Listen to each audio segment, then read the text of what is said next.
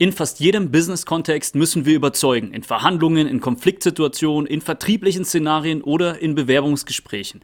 Wenn Versuche, sein Gegenüber zu überzeugen, scheitern, erfährt man auch oftmals nicht den ehrlichen Grund.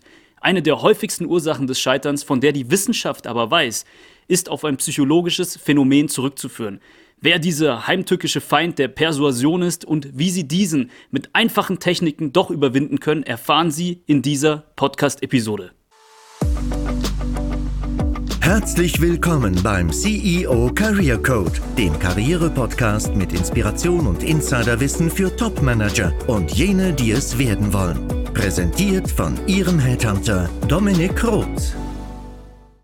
Die Folgen 12 bis 18 dieses Podcasts behandeln sozialpsychologische Phänomene der Wirkungskompetenz, die dabei helfen, zu überzeugen. Und auch in den Episoden 31 bis 34 werden Verhandlungs- und Überzeugungstipps, die wissenschaftlich fundiert sind, näher ausgeführt.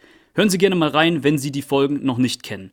Heute möchte ich den Schulterschluss dazu abbilden, denn oftmals ist es einem nicht bewusst, woran Überzeugungsversuche scheitern. Eine Persuasion spielt sich größtenteils auf der unbewussten Ebene ab.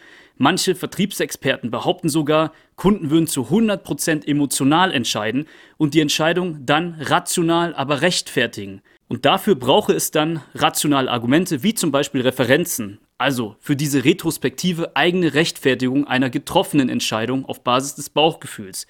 Interessant und da ist schon was dran. Ich denke aber, Sie werden mir bei der Hypothese recht geben, dass man in Situationen, in denen Überzeugungsversuche scheitern, selten ein ehrliches oder zumeist überhaupt kein Feedback bekommt. Wissenschaftlich gesehen ist der Hauptgrund für das Scheitern einer Persuasion die sogenannte Reaktanz. Diese ist sehr unterschwellig vorhanden, aber ist eben eine starke emotionale Macht, also was bedeutet Reaktanz? Darunter versteht man einen inneren Widerstand gegen Einschränkungen der Handlungsfreiheit, zum Beispiel durch Verbote oder durch äußeren Druck. Diese Reaktanz fördert die Tendenz, das zu tun, was verboten oder unerwünscht ist.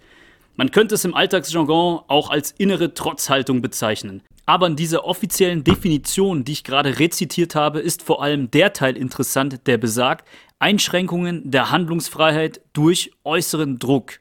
Man könnte daraus also schlussfolgern, viele gute Vertriebler oder dominante Menschen, zum Beispiel dominante Führungskräfte, sind oftmals einfach zu pushy, wenn so ein Überzeugungsversuch scheitert. Daher gibt es auch Studien darüber, wie es gelingen kann, die Reaktanz nicht auszulösen bzw. zu beschwichtigen. Die erste Technik, die ich Ihnen gerne transparent machen würde, ist die sogenannte But you are free to refuse Technik.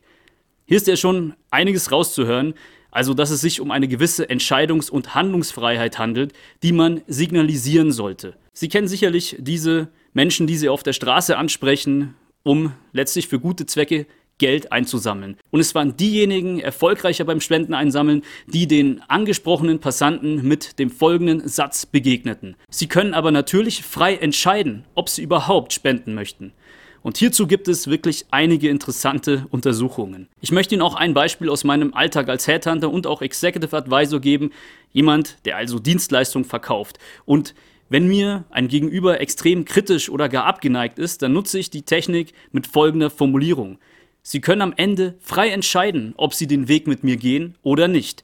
Ich möchte aber in diesem Gespräch zumindest sicherstellen, dass Sie verstehen, was genau Sie ablehnen dann ist es für mich okay und sicherlich auch für Sie. Wären Sie denn dafür offen?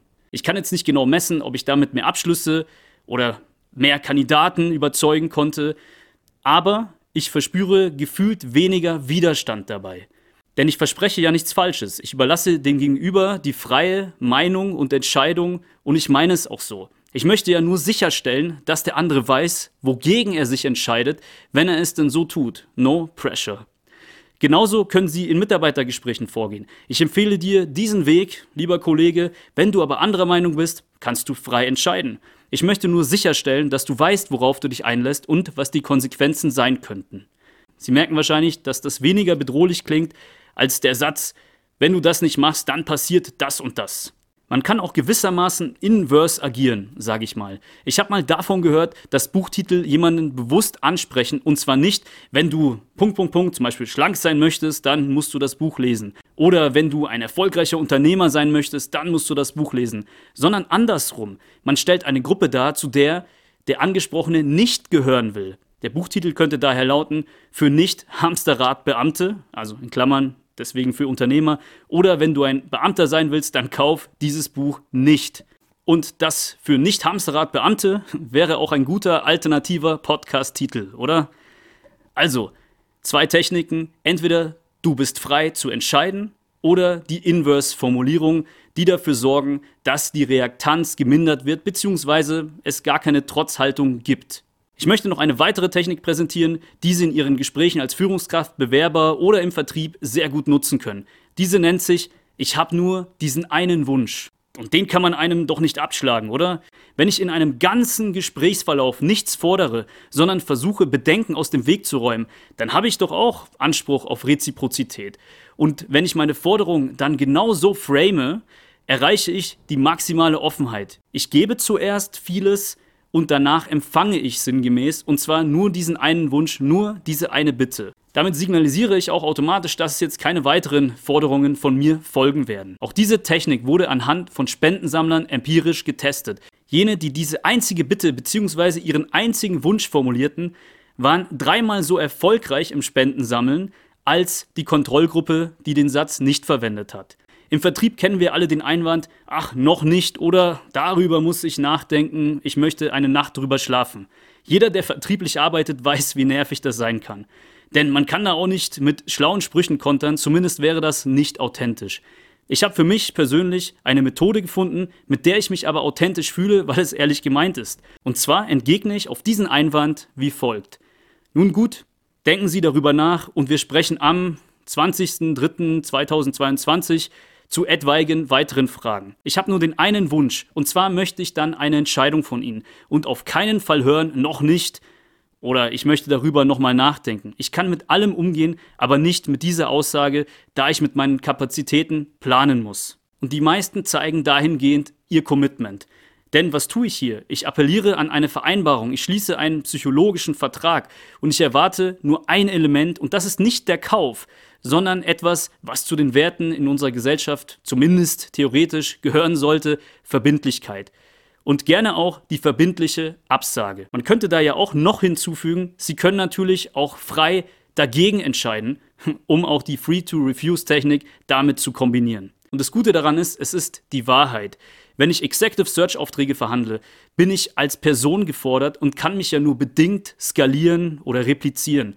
Ich muss hier mitwirken in den Prozessen. Das wird von Kunden zu Recht gefordert. Und genauso tausche ich ja meine Zeit gegen Geld in meinem Nebenjob, wenn ich Führungskräften in einem persönlichen Coaching dabei helfe, den neuen Job zu finden. Wenn Sie daher in einer der beiden Dienstleistungen interessiert sind, also Executive Search als Unternehmen oder Sie als Führungskraft sich selbst in der Neuorientierung befinden, dann sehen Sie mal in die Show Notes dieser Folge.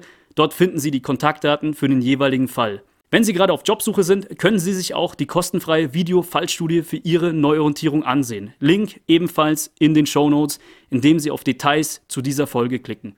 In jedem Fall rate ich Ihnen dazu, den Podcast zu abonnieren, denn wie Sie merken, behandeln wir Karriere auf verschiedensten Ebenen und immer wieder auch auf der psychologischen. Ich freue mich darauf, Sie weiterhin in Ihrer Karriere begleiten zu dürfen. Ihr Dominik Roth.